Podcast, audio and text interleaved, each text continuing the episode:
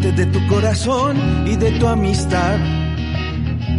Me he vuelto dependiente de tu dirección en mi caminar. No hay nada que me llene como lo haces tú, eres mi diario pan. Tú eres la razón de cada sueño en mí, eres mi verdad, de ti depende mi vida, mis sueños y mi alegría. Como la lluvia necesita nubes, como el río del mar, de ti depende mi vida, mis sueños y mi alegría. Como la lluvia necesita nubes, como el río del mar.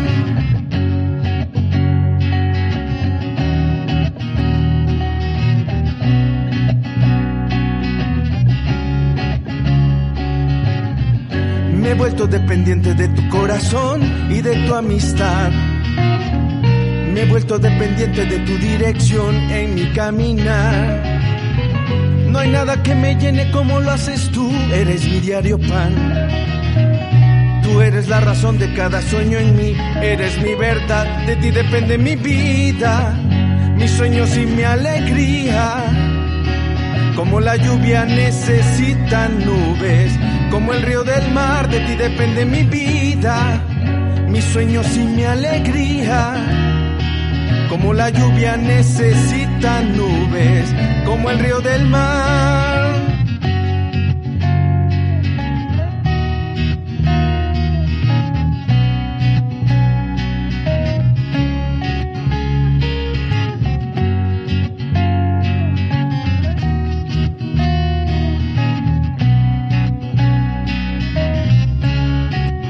De ti depende mi vida, mis sueños y mi alegría. Como la lluvia necesita nubes, como el río del mar, de ti depende mi vida, mis sueños y mi alegría. Como la lluvia necesita nubes, como el río del mar.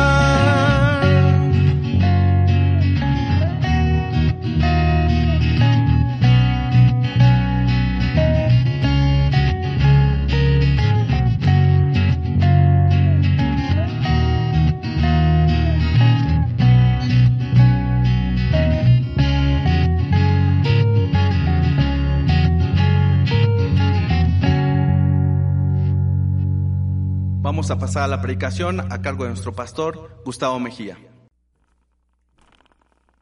Bienvenidos y bienvenidas a este espacio de predicación en línea, que es un espacio para congregarnos, que es un espacio para estudiar la palabra de Dios y también es un espacio para saludarnos. Muchas gracias por acompañarnos y también muchas gracias por hacer posible este espacio de predicación en línea. ¿Qué te parece si oramos? Señor, te agradecemos este momento de reunirnos, de estar juntos, de saber de ti a través de estos encuentros de salvación. Te pedimos todo esto en el nombre de Jesús. Amén. Bienvenidos, estamos en encuentros de salvación y hoy terminamos, hoy precisamente terminamos ya estos encuentros a través del Evangelio de Juan, hoy ya es el capítulo 21 y vamos a averiguar cómo cómo Juan decide terminar. ¿Qué es lo que usa? ¿Qué, qué, qué, qué señal? ¿Qué enseñanza ha decidido colocar al final? Vamos de este, este grandioso evangelio.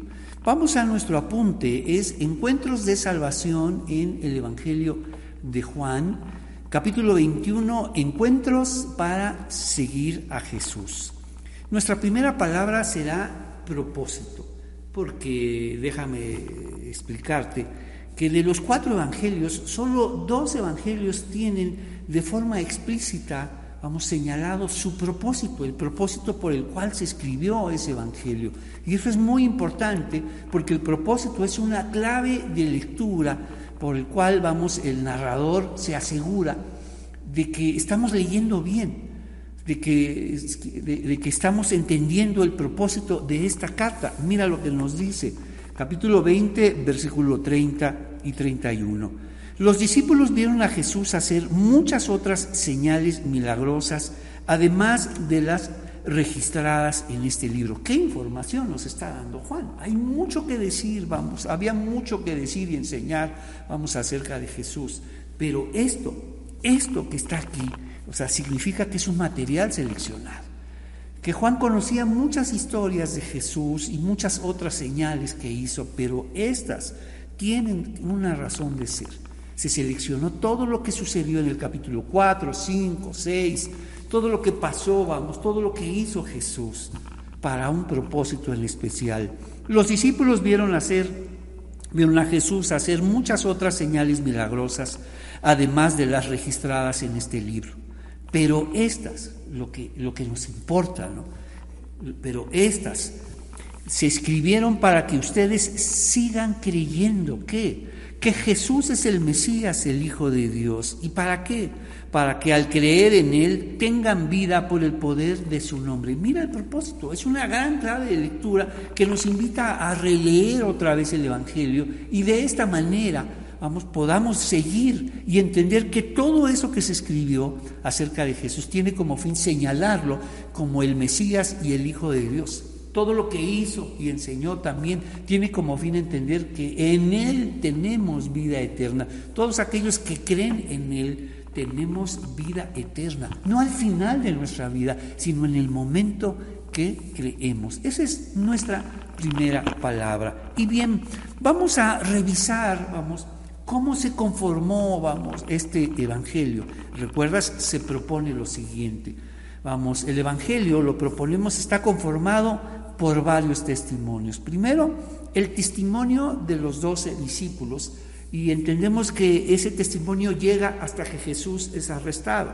A partir de ese momento ya no están los doce discípulos, sino están otras personas que más adelante se convertirían en nuevos discípulos, en discípulos de Jesús. Y a través de ellos sabemos lo que pasó en ese momento tan difícil, tan oscuro entonces, primera, eh, vamos, el primer testimonio es el testimonio de los doce discípulos. Después tenemos el testimonio de aquellos que estuvieron en el arresto, en el interrogatorio, en lo que es la tortura y crucifixión de Jesús. Y ellos más adelante se convertirían en nuevos discípulos y su testimonio se agrega al testimonio de los doce discípulos. Y tendremos un tercer testimonio que son las, los otros discípulos que hemos llamado de esa manera y son las mujeres. Ellas tuvieron el privilegio, vamos, de ver y de reconocer a Jesús resucitado y fueron enviadas por él a, vamos, para avisar. Capítulo 20, versículo 17. No te aferres a mí, le dijo Jesús, porque todavía no he subido al Padre pero ve a buscar a mis hermanos y diles, voy a subir a mi Padre y al Padre de ustedes, y a mi Dios y al Dios de ustedes. María Magdalena encontró a los discípulos y les dijo, he visto al Señor, y les dio el mensaje de Jesús. Estos tres testimonios están conformados, vamos, están conformados este evangelio que nos dice, pero estas, estas se escribieron, estos tres testimonios a través de los discípulos, los nuevos discípulos y los otros discípulos. Y también vimos este momento tan difícil de los apóstoles. Vamos, capítulo 20, versículo 19. Ese domingo al atardecer los discípulos estaban reunidos con las puertas bien cerradas porque tenían miedo de los líderes judíos y se aparece Jesús. Vamos, de pronto Jesús estaba en pie en medio de ellos. La paz sea con ustedes. Vimos esta grandiosa palabra. Tres veces Jesús les dice, la paz sea con ustedes. ¿Por qué? Porque su corazón estaba quebrantado por aquello que sucedió, por cómo se fueron, por cómo se avergonzaron, cómo negaron a Jesús. Negaron todos esos tres años, todas esas enseñanzas. Dijeron, no lo conocemos, no sabemos nada de él, no sabemos quién es, incluso dijo Pedro. Y su corazón se quebrantó. Y después Jesús, en medio de ellos, recrea, escucha esto, recrea el momento de la creación del hombre. Está recreando cómo fue creado el ser humano y, y cómo Dios sopla vamos, el espíritu y, a partir de este momento se convierten en seres vivientes. Y esto lo recrea delante de ellos, sopla el Espíritu Santo y los convierte en seres vivientes. Necesitarían el Espíritu Santo, una señal grandiosa para qué, qué portento tendrían que hacer. Y el primero y el más importante era perdonarse.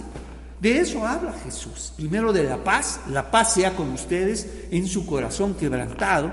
Después viene y recrea, vamos, la creación del hombre, soplando el Espíritu Santo sobre ellos. ¿Para qué? Ya lo vimos, para perdonarse. Ese es el portento que se necesita, vamos, para comenzar todo. Necesitas perdonarte. Y solo a través del Espíritu Santo podemos hacerlo. Y necesitamos de ese amor trino, que es amarás a Dios, amarás a tu prójimo. ¿Cómo? Como a ti mismo. Todo comienza cuando nos perdonamos.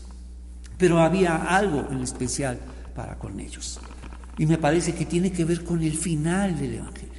Ellos, cuando ya estaban perdonándose unos a otros de todas las acusaciones, se sentían, vamos, eh, fracasados, avergonzados, unos cobardes y dignos de todo juicio. Sin embargo, había un elemento que Jesús viene a restaurar, viene a señalar. Se sentían descalificados. Y me parece que en eso consiste el, la parte final del Evangelio de, eh, de Juan en cómo Jesús restaura a sus discípulos. Vamos juntos ahora a nuestra segunda palabra, el desayuno. Es grandioso. Mira lo que vamos a leer. Jesús sirviendo, preparando y sirviendo un desayuno. Ahí está. Eso jamás se le olvidó a Juan, ¿no? Acuérdate, viene en un momento muy difícil, la oscuridad de la crucifixión y ahora la luz de la resurrección y viene esta recreación de la creación para recibir el Espíritu Santo y, para que se perdonaran, para que pudieran comenzar de nuevo a través ahora de la resurrección y pudieran leer y entenderse de otra manera. Entonces nos dice capítulo 21, llegamos al capítulo 21, más tarde Jesús se apareció de nuevamente a los discípulos junto al mar, mar de Galilea. Mira ahora dónde están que ahí comenzó todo, comenzó su ministerio y se crearon muchas comunidades de fe, vamos, a través de lo que enseñó y de lo que hizo Jesús. Y cuando vieron al Jesús resucitado fue grandioso. Seguramente llegaron las noticias allá a Galilea de todo lo que pasó, de que Jesús fue arrestado y fue ejecutado, pero también que, que Jesús resucitó y ahora podían verlo todas esas comunidades que se generaron a través de la palabra de Jesús. Y ahora escucha lo que viene a suceder. Más tarde Jesús se apareció nuevamente a los discípulos junto al mar de Galilea. Este, este es el relato de lo que sucedió, este. Y este relato tiene como fin que, ¿te acuerdas lo que leímos en el capítulo 20, versículo 30? Este relato, estas cosas se escribieron para que veamos, entendamos, para que señalemos a Jesús como el Mesías, el Hijo de Dios. Versículo 31. Pero estas se escribieron para que ustedes sigan creyendo que Jesús es el Mesías, el Hijo de Dios. ¿Y él para qué vino? Para dignificarnos. Porque si algo entendían los discípulos es que ya terminó todo, ya se perdonaron, pero ya terminó todo. Estamos fuera de la obra de Dios, nos equivocamos. Hicimos mal las cosas, Señor, huimos. Y cometimos muchos errores. Entonces, creo que una de las cosas que sucede aquí es lo siguiente. Eh, vamos, eh, las equivocaciones, se sentían descalificados y las equivocaciones y errores te descalifican. Al menos te descalifican con cuatro grupos, escucha. Las equivocaciones y los errores nos descalifican con nuestra familia con nuestros amigos, con el trabajo, y por supuesto con la iglesia. Pero escucha y subraya esto, pero no para con Dios. Tus errores y equivocaciones no nos descalifican para con Dios, por el contrario. Ellos decían, somos los, estamos descalificados, estamos fuera, Señor. Pero déjame decirte que nuestros errores y nuestras equivocaciones no nos descalifican delante de Dios. Por el contrario, nos convierten en personas calificadas para hablar de perdón, para hablar de comenzar de nuevo. Por eso cuando ahora ellos se perdonaron, ahora Jesús viene a, dignificarlos, viene a restituirlos, a restaurarlos. Y mira cómo lo hace, ¿sabes cómo lo hace? Con un desayuno. Mira lo que hace. Más tarde Jesús se apareció nuevamente a los discípulos junto al mar de Galilea. Este es el relato de lo que sucedió. Varios de sus discípulos se encontraban allí. Simón Pedro, Tomás, el que apodaban el gemelo, Natanael de Caná de Galilea, los hijos de Zebedeo y otros dos discípulos. Simón Pedro dijo, vamos a pescar. Acuérdate, ¿dónde comenzó todo? Precisamente en una playa, vamos a, una playa del este mar de Galilea, este gran lago tan especial. Ahí en el llamado de Jesús, vengan a mí y los haré pescadores de hombre. Y con esto aprendemos que nuestra salvación siempre está en relación a otros, para que tú puedas ahora llevar a otros a Jesús, para señalar a Jesús como el Mesías, como el Hijo de Dios y creyendo en Él tenemos vida eterna. Nuestra salvación, recuerda, siempre está en, en relación a otros. Para eso te salvó. Sí, te salvó a ti, pero ahora te quiere usarte, vamos, como medio de salvación para otros. Y tus errores y equivocaciones no te descalifican, por el contrario, te califican. Te califican. Te hacen una persona más sensible. Te hacen darte cuenta, vamos. Y dejamos atrás la teología del privilegio y ahora comenzamos esta teología de vida que es lo que Jesús nos está enseñando. Varios de sus discípulos se encontraban allí, entonces Simón Pedro dijo, me voy a pescar, o sea, ya terminó todo, regresemos otra vez a nuestra vida anterior, regresemos a lo que hacíamos antes, pescábamos, era lo único que hacíamos, era nuestra forma de vida, era nuestro trabajo, ahí los encontró Jesús. Y es precisamente donde los vuelve a encontrar Jesús. Mira cómo regresa todo. Quiere recrear Jesús este comienzo y enseñarles que es un nuevo y verdadero comienzo. Que todos sus errores y equivocaciones no los descalificaron, por el contrario, ahora los califican y te vuelven más sensible, más humilde, más empático. Ahora puedes saber, vamos, qué hacer con los que, con los que se equivocan. Entonces, Pablo lo dijo, a ustedes los espirituales, vamos, restauren Vamos, ayuden a aquellos que se han equivocado, porque esa es la verdadera espiritualidad. Y mira lo que hace. Simón Pedro dijo, me voy a pescar.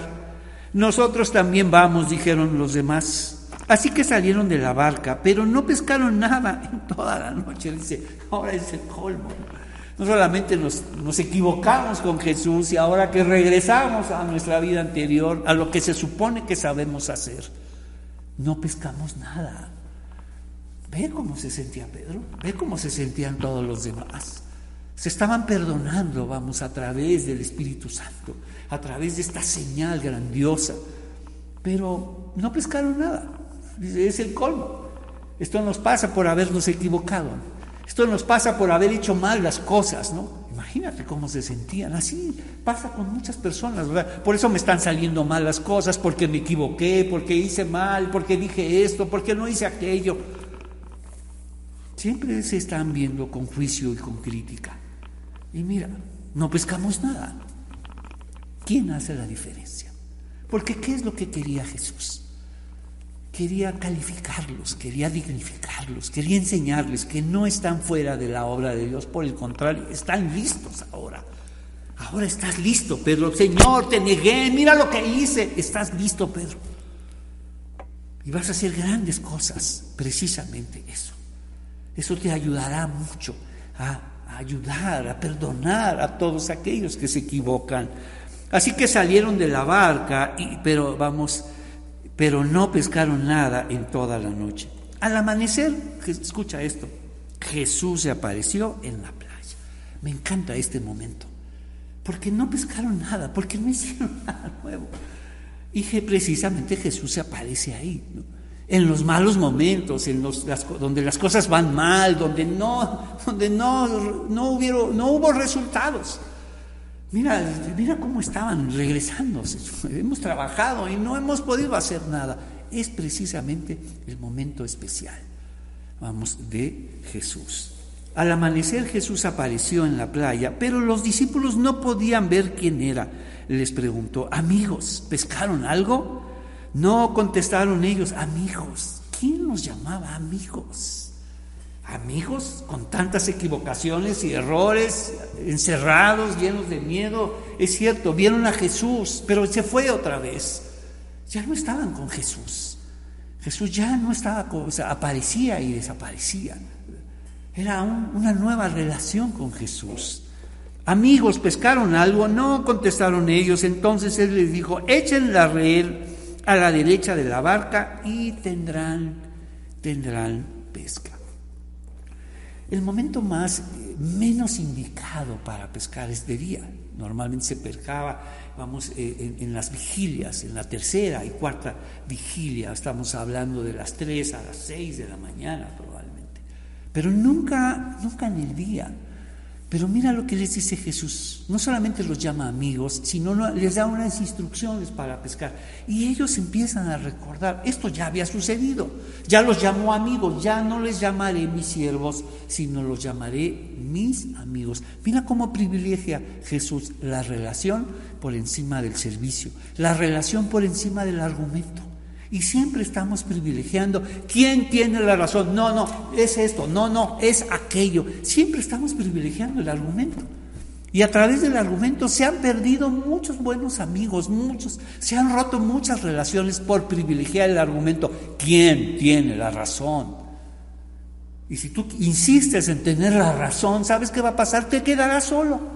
Todos los que insisten en tener la razón terminan solos privilegia la relación y no el argumento como hace Jesús.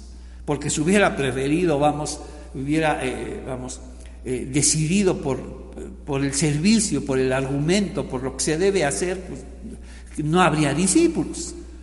Precisamente porque Él privilegia la relación, por eso dice, les llamaré mis amigos y los vuelve a llamar amigos, amigos. ¿Pescaron algo? Y después ahora Jesús les dice, echen la red a la derecha de la barca y tendrás pesca. Eso también se los dijo. Y ahora mira lo que sucede. Ellos lo hicieron y no podían sacar la red por la gran cantidad de peces que contenía. Entonces el discípulo a quien Jesús amaba le dijo a Pedro, es el Señor. Cuando Simón Pedro oyó que era el Señor, se puso la túnica porque se había quitado, vamos, se la había quitado para trabajar. Los otros se quedaron en la barca y arrastraron la pesada red llena de pescados, vamos, hasta la orilla, porque estaban, vamos, solo a unos 90 metros de la playa. Cuando llegaron, grandioso este versículo, ¿cómo restaura Jesús las cosas con un desayuno? Sirviéndoles, sirviéndoles.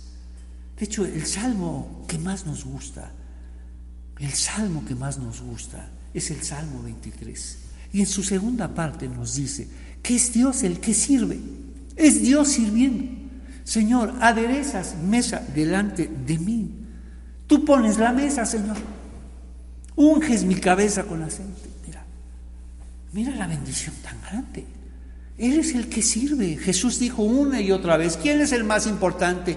¿El que se sienta a la mesa o el que sirve? En este mundo, pues el que se sienta a la mesa pero en el reino de Dios, en el reino de mi Padre, es el que sirve. La grandeza del servicio, la grandeza de servir y ayudar a otros.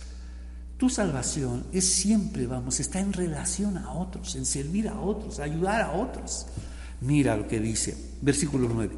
Cuando llegaron ahora sorprendidos, impactados de todo lo que pescaron en el día, en la hora más, vamos, inadecuada, vamos, cuando llegaron encontraron el desayuno preparado para ellos. ¿Qué? Pescado a la brasa, las brasas y pan. Wow.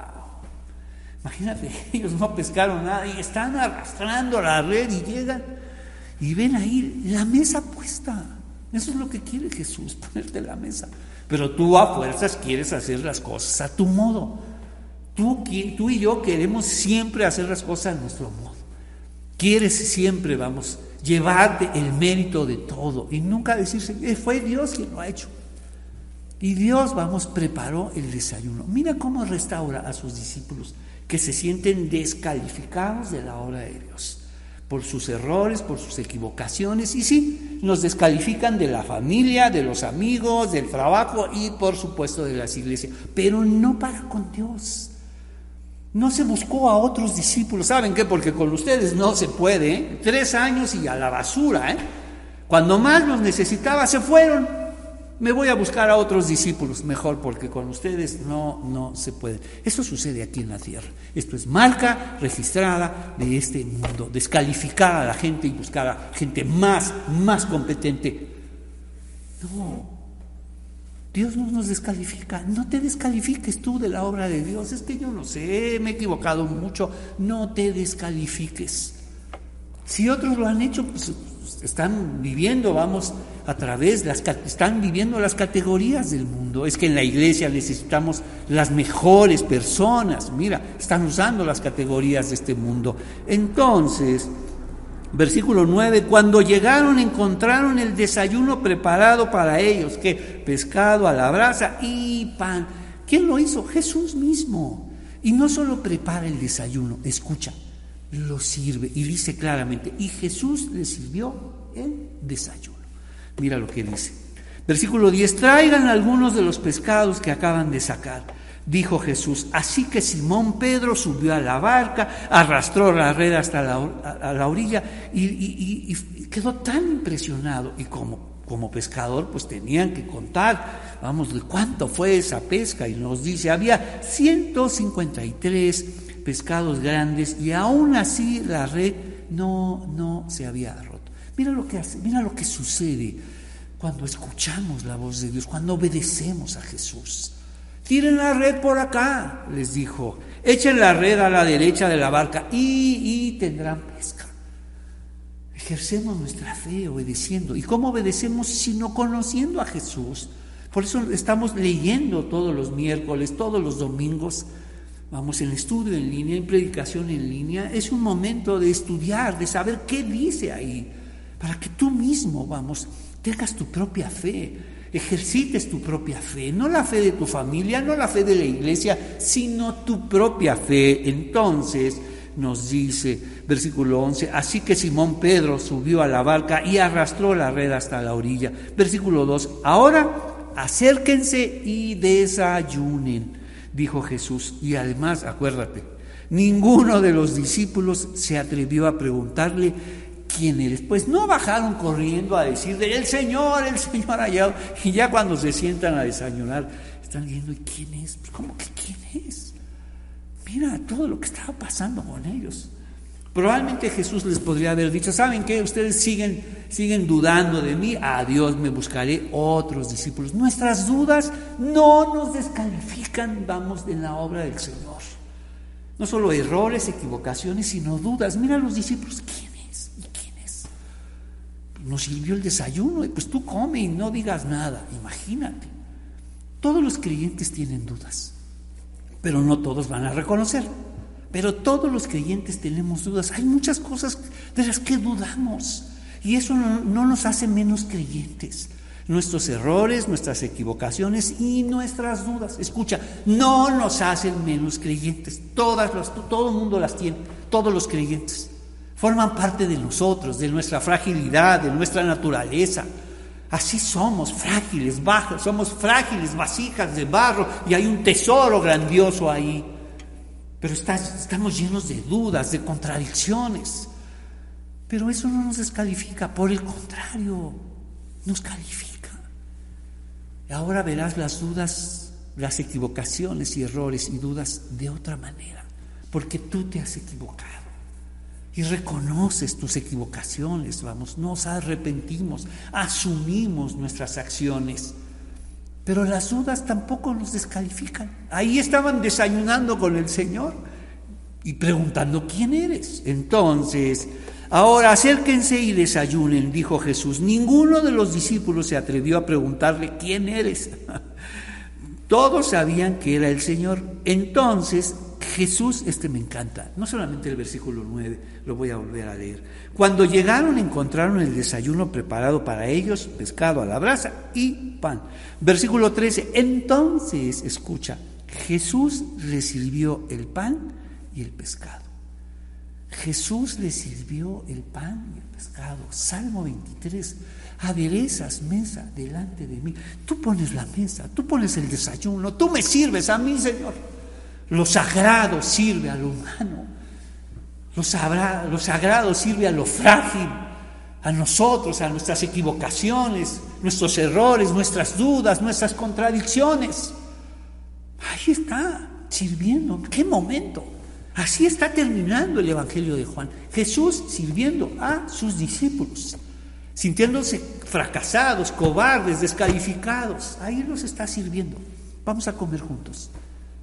Mira qué importantes son las comidas en el mundo del Evangelio. Entonces Juan le sirvió el pan, entonces Jesús le sirvió el pan y el pescado. Esa fue la tercera vez que se apareció a sus discípulos después de haber resucitado de los muertos. Entonces, tenemos, primera palabra es el propósito, ya vimos. El propósito es una clave, anota una clave de lectura para todo el Evangelio. Es una clave de lectura. Siempre, e incluso esto forma parte de la literatura, de las narraciones. Vamos, el, propósito de este libro es este, vamos. Estas se escribieron para que ustedes sigan creyendo que Jesús es el Mesías, el Hijo de Dios, y para que al creer en Él tengan vida por el poder de su nombre. Segundo, vamos, segunda palabra, Juan 21 del 1 al 14, el desayuno.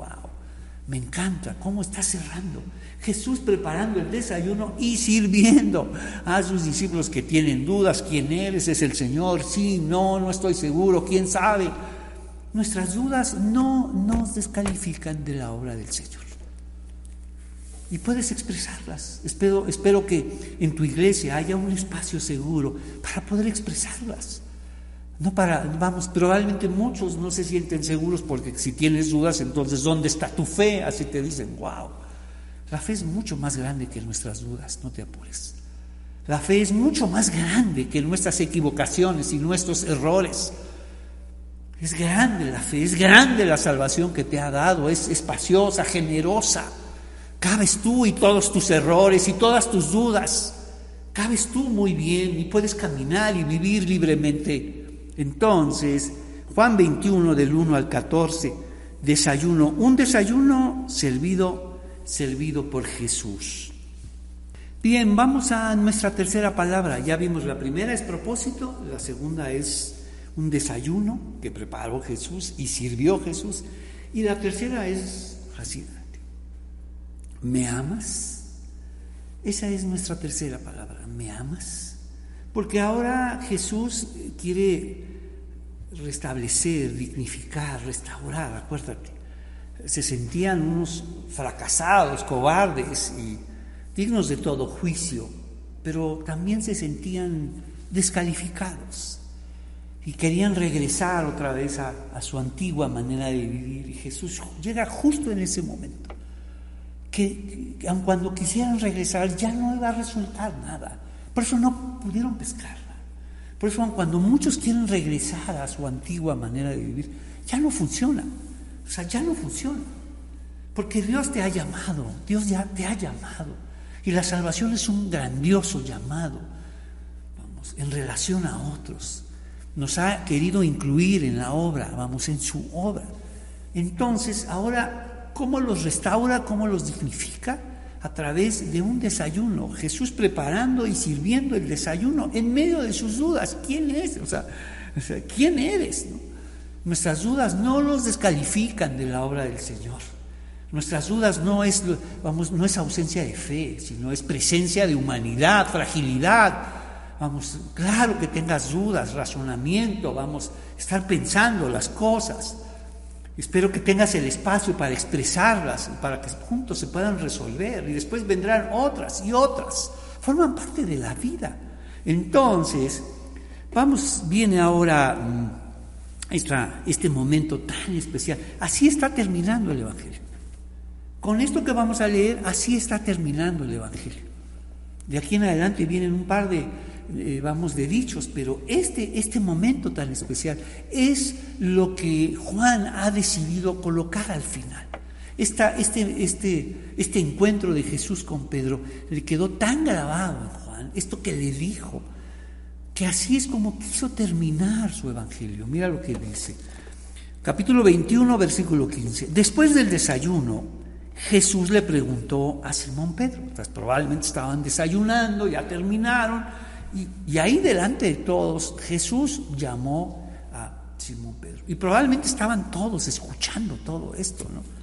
No sé si lo llamó aparte o no, pero a mí me gusta pensar que lo hizo delante de todos, para que otros más, los otros escucharan también. Porque Pedro, Pedro representaba a los discípulos. Siempre decían, a ver tú Pedro, tú, tú, tú, tú habla, tú dile, dile a Jesús esto, y pídele esto, y pregúntale esto. Y ahora ahí delante del en medio de este desayuno, fantástico, único y celestial desayuno, seguramente fue el mejor pescado a la brasa, a las brasas y el mejor pan que comieron en su vida, porque lo sirvió Jesús. El pan no lo da Jesús, y él, él nos sirve la mesa todos los días, el desayuno, la comida y la cena, ¿no lo sabes? Él lo pone a la mesa para que tú lo disfrutes. Es cierto, fue por tu trabajo, pero Dios te dio ese trabajo. Fue por, fue por mi esfuerzo, Dios te ha dado el esfuerzo. Dios nos da todo. Y mira lo que pasa. Después del desayuno Jesús le preguntó a Simón Pedro, Simón, hijo de Juan, ¿me amas más que estos? Mira lo que le está diciendo, ¿me amas más que estos? ¿Por qué le dijo Jesús eso? ¿Por qué, por qué, por, por eso estoy convencido de que probablemente lo hizo en medio del desayuno. Esos estos son los otros discípulos. ¿Y por qué lo mencionó Jesús? Te voy a explicar. Porque Pedro era de esas personas que se sentía diferente. Yo soy un, un creyente diferente son estos creyentes que se mantienen aparte, que se sienten al margen de todos, ¿no? que, están, que ya las congregaciones les quedan muy, muy chicas, ellos ya están en otro, otro nivel. Él se sentía aparte, él se sentía, vamos, otro tipo de creyente, ¿no? cinco estrellas, premios, no sé qué otro nivel. Y por eso le dice, me amas más que estos, porque cuando Jesús vino a decirles el momento más difícil que iban a vivir, Pedro dijo, aunque todos estos se avergüencen de ti, yo no lo haré. Yo soy muy diferente a todos ellos. Yo me manejo aparte. Mi fe es diferente. Yo creo en Jesús, pero de otra manera. ¡Wow! ¿Sí los conoces? ¿Sí los conoces? Todas esas personas, si tú eres un creyente, vamos, que te mantienes al margen y te piensas diferente, escucha, estás privando de muchas bendiciones. Porque, y probablemente siempre estás solo, porque Dios no nos, no nos llevó a, crecer separados, solos. Dios diseñó la comunión. Dios diseñó, vamos, que, que creciéramos juntos, que nos necesitáramos unos a otros, que nos entendiéramos como iguales. Claro que somos, somos singulares, únicos delante de Dios, pero en la fe todos somos igualmente necesitados, igualmente salvados. Y cuando nos sentimos diferentes, como Pedro, aunque todos, todos estos se avergüencen de ti, yo no, yo soy diferente a ellos. Mi fe es muy diferente a la de ellos. Mira el desprecio que tenía eso. Somos iguales, hermanos. Somos igualmente salvados, igualmente necesitados. Somos igualmente frágiles equivocaciones, errores y dudas. Y eso nos hace más humanos, más seres humanos. Y Jesús honró la humanidad haciéndose, vamos, tomando una humanidad para sí, como ser humano, para que hombres y mujeres pudieran acercarse. Entonces, Simón, hijo de Jonás, ¿me amas más que estos? Seguro entendió. Sí, Señor, perdóname por pensarme mejor que estos. Perdóname por mantenerme al margen de estos, pensarme diferente, superior. Y la verdad es que no fue así. Él que dijo, todos estos se avergonzarán de ti menos. ¿Sabes qué es lo que hizo? Se avergonzó en medio de estos. y seguramente se lo recriminaron una y otra vez. Tú eres nuestro líder, y mira lo que hiciste, tú has negado al Señor, nosotros corrimos, pero tú lo que hiciste, ah, Pedro, mira lo que hiciste. ¿Cómo fue posible? O sea, fue, fue un momento muy, muy amargo, muy difícil. Por eso tuvo que llegar Jesús, paz, la paz sea con ustedes una vez, la paz sea con ustedes dos veces, la paz sea con ustedes tres veces, un superlativo. Un corazón quebrantado. Y Pedro necesitaba ser restaurado delante de estos. No eres más que estos, eres igual, Pedro. Somos iguales. No te mantengas al margen. Somos diferentes delante de Dios, pero, pero, pero somos igual, igualmente salvados. Es la gracia y la misericordia que necesitamos. ¿Me amas más que estos? ¿Tu amor, vamos, me amas más que, que tus otros compañeros, que tus otros discípulos, que ellos? No, mira lo que dice. Simón, hijo de Jonás, ¿me amas más que estos? Sí, Señor, contestó Pedro. Tú sabes, tú sabes que te quiero. Y mira ¿Cómo expresa Jesús esto? Acuérdate, así es como Juan ha querido terminar. Y a terminar con el tema del amor, con la manera de amar. La manera de amar de Jesús se demuestra, no se dice. Qué bueno que lo puedes decir. Pero si solo tu amor es decirlo, es un dicho nada más, déjame decirte que es muy diferente. El amor bíblico es un amor que se demuestra. No amemos de palabras, sino amemos de verdad y hechos. Entonces nos dice, Simón, hijo de Juan, ¿me amas más que estos? Sí, Señor, contestó Pedro. Tú sabes, tú sabes que te quiero, sí, sí lo sabes. Entonces, entonces alimenta a mis corderos. Otra vez la salvación, vamos en relación a otros. ¿Me amas? Sí, Señor, te amo. Demuéstramelo con los demás. Escucha, y otra vez llegamos al amor trino. Amarás a Dios, amarás a tu prójimo como a ti mismo. ¿Me amas? Sí. Entonces, alimenta a mis corderos. ¡Wow! ¡Qué enseñanza! Es un amor que se demuestra en relación a otros. Igual, y eso sucede en todas las formas de amor. El amor en la familia se tiene que decir, pero se tiene que demostrar. El amor en, el amor en la iglesia se tiene que decir, pero se tiene que demostrar. El amor a todo lo que hacemos se tiene que decir, pero se tiene que demostrar. Entonces, alimenta a mis corderos, le dijo Jesús. Jesús repitió la pregunta, Simón, hijo de Juan, ¿me amas? Señor, te lo acabo de decir. Te lo acabo de decir. ¿Y, por qué delante de todos ellos? ¿Por qué delante de todos estos? ¿Me amas? Simón, hijo de Juan, ¿me amas? Sí, Señor, dijo Pedro, tú sabes, tú sabes que te quiero. Entonces, cuida a mis ovejas. Y estaba, ¿sabes a quiénes estaba señalando? A esos estos que probablemente Pedro menospreció. Si, todos estos se avergonzarán de ti, son unos cobardes, Señor. Yo no. Yo moriré por ti. Y fue el primero, el primero en negar, el primero en correr el primero en esconderse. Estos que has menospreciado, vamos, quiero que los alimentes, quiero que los cuides. Y de esa manera sabré que me amas. ¿Cuántas personas dicen que aman a Dios? Pero solo es de palabra y no se paran por la iglesia. ¿Cuántas personas dicen que aman a Dios y jamás abren su Biblia? ¿Cuántas personas dicen que aman a Dios y nunca han enseñado a nadie ¿qué clase de amor es ese? ¿Sabes cuál es? Es el amor del mundo. Es el modelo, son las categorías de este mundo, marca registrada de este mundo. ¿Cuántas personas dicen que aman a Dios y nunca se paran por la iglesia? Porque ellos están en otro nivel. ¡Wow! Si amas a Dios, apacienta, dice, alimenta a mis corderos. Si amas a Dios, cuida de las ovejas de Jesús. Enséñalas, ayúdalas. Si amas a Dios, tienes, hay mucho que hacer. Dile, Señor, aquí estoy. Enséñame, ayúdame, guíame, llévame a, amarte de esta nueva manera como tú dices.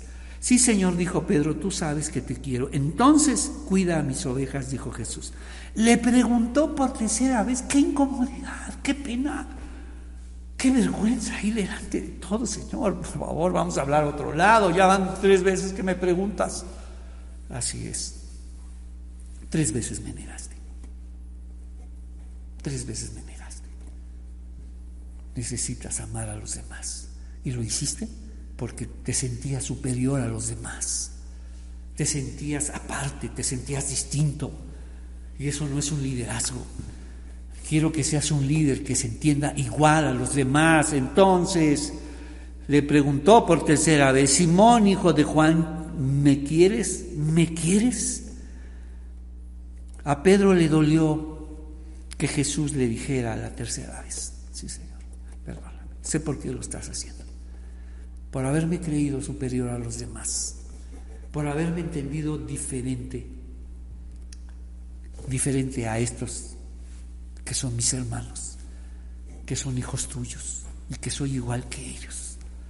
Entonces a Pedro le dolió que Juan le dijera la tercera vez, ¿me quieres? Le contestó, Señor, tú sabes todo. Tú sabes, tú sabes que yo te quiero. Tercera palabra, me amas. Somos igualmente salvados, igualmente necesitados. Y si amas a Dios, ahí están las iglesias. Si amas a Dios, ahí están las ovejas. Si amas a Dios, hay mucho que enseñar y mucho que ayudar. Si amas a Dios, hay mucho que contribuir. Ahí están las iglesias. Y vamos a terminar por último. Mira lo que pasó. Finalmente, Jesús le dice a, a Pedro, bien, una vez que terminó esta gran enseñanza, una vez que lo restaura y que entiende Pedro esto, vamos a caminar. Vamos a caminar, Pedro.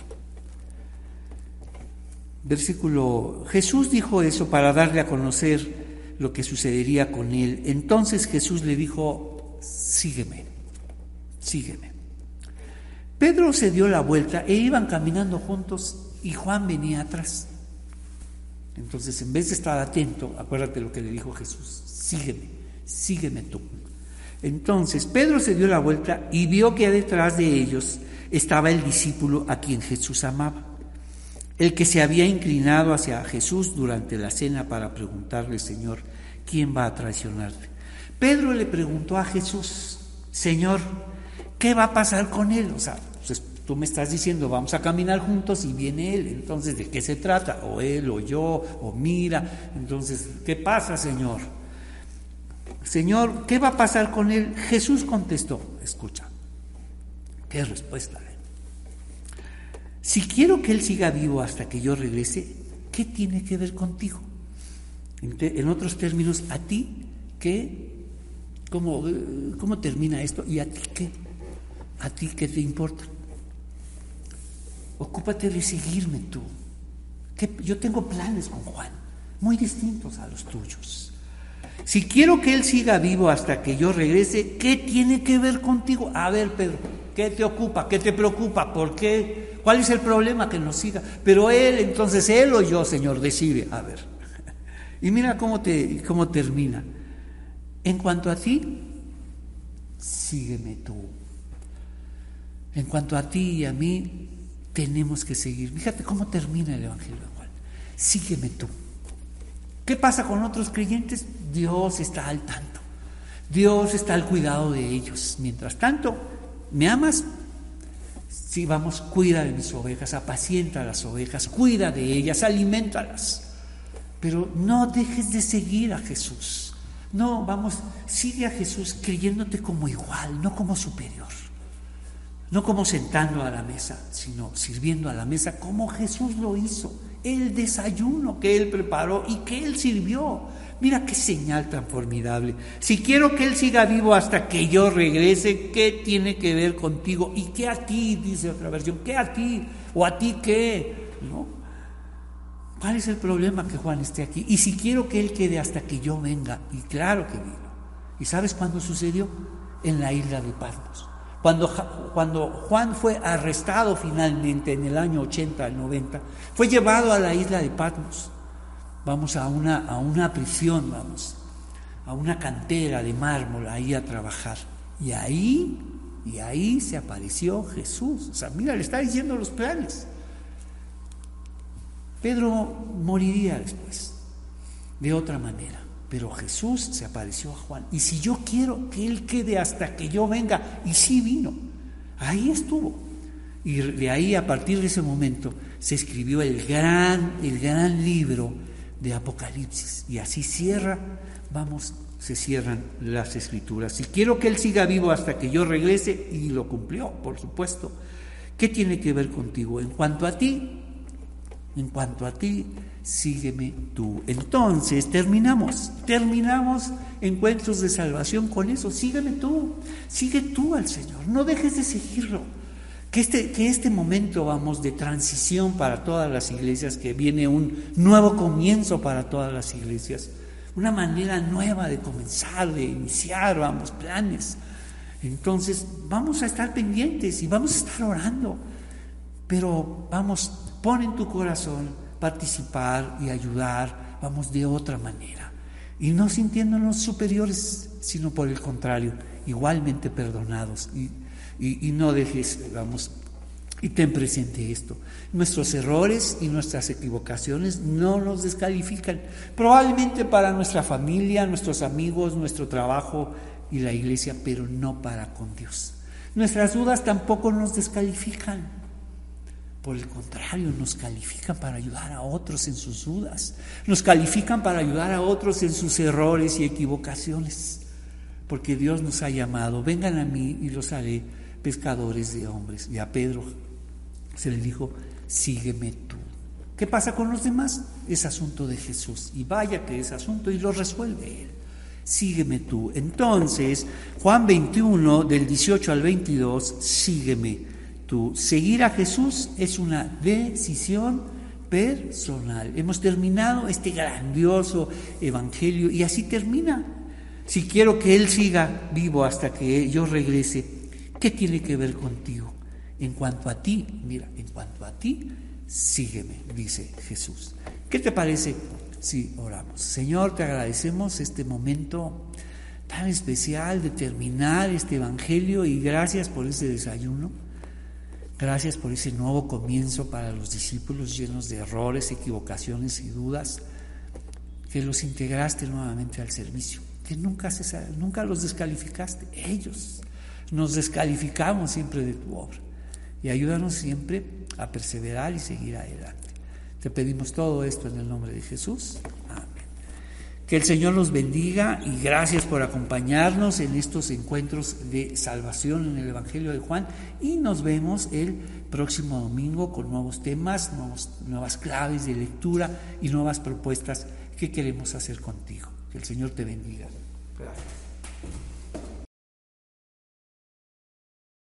Buenos días, es un gusto saludarte nuevamente a través de estos medios.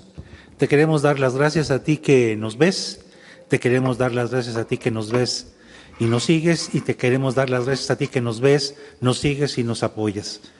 Eh, al día de hoy llevamos 19 meses que no nos vemos y posiblemente en estos 19 meses han pasado muchísimas cosas y pues parte de esas cosas pueden ser nuestra propia fe.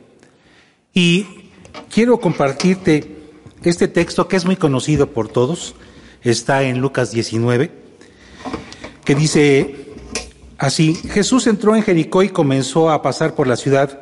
Había allí un hombre llamado Saqueo, era jefe de los cobradores de impuestos de la región y se había hecho muy rico. Saqueo trató de mirar a Jesús, pero era de poca estatura y no podía ver por encima de la multitud. Así que se adelantó corriendo y se subió a una higuera sicomoro que estaba junto al camino porque Jesús iba a pasar por ahí. Cuando Jesús pasó, miró a Saqueo y lo llamó por su nombre, Saqueo. Le dijo, baja enseguida, debo hospedarme hoy en tu casa. Saqueo bajó rápidamente y lleno de entusiasmo y alegría llevó a Jesús a su casa, pero la gente estaba disgustada y murmuraba, fue a hospedarse en la casa de un pecador de mala fama. Mientras tanto, Saqueo se puso de pie delante del Señor y dijo, Señor, daré la mitad de mi riqueza a los pobres y si estafa alguien con sus impuestos le devolveré cuatro veces más. Jesús respondió, la salvación ha venido hoy a esta casa porque este hombre ha demostrado ser un verdadero hijo de Abraham. Y esa es mi, exhortación, querido hermano. Si estás como Saqueo, que dudas, súbete ese sicomoro y busca que Él te vea y que te hable por tu nombre. Son pocos los textos en los que Jesús tiene esa atención y dice, hoy estaré en tu casa. Que Jesús esté en tu casa hoy y siempre. Que Dios te bendiga. Nos vemos dentro de ocho días.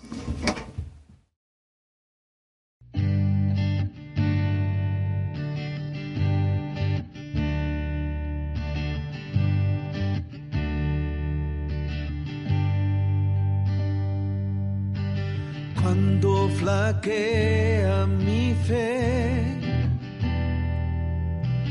y siento desfallecer cuando no puedo seguir y faltan fuerzas en mí. Puedo a la mesa venir y puedo el pan compartir. Es Jesús de vida, el maná de mi desierto, mi energía, mi sustento es Jesús el pan de vida, mi necesidad primera, y sin ti yo nada fuera, porque Jesús es pan de vida eterna. Ah, ah, ah, ah. Cuando flaquea mi fe y siento desfallecer cuando puedo seguir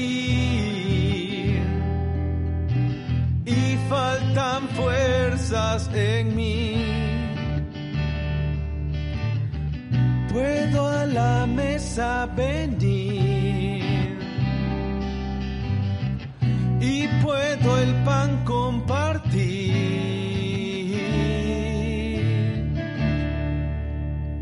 Es Jesús de vida, el maná de mi desierto, mi energía, mi sustento es Jesús, el pan de vida, mi necesidad primera, y sin ti yo nada fuera,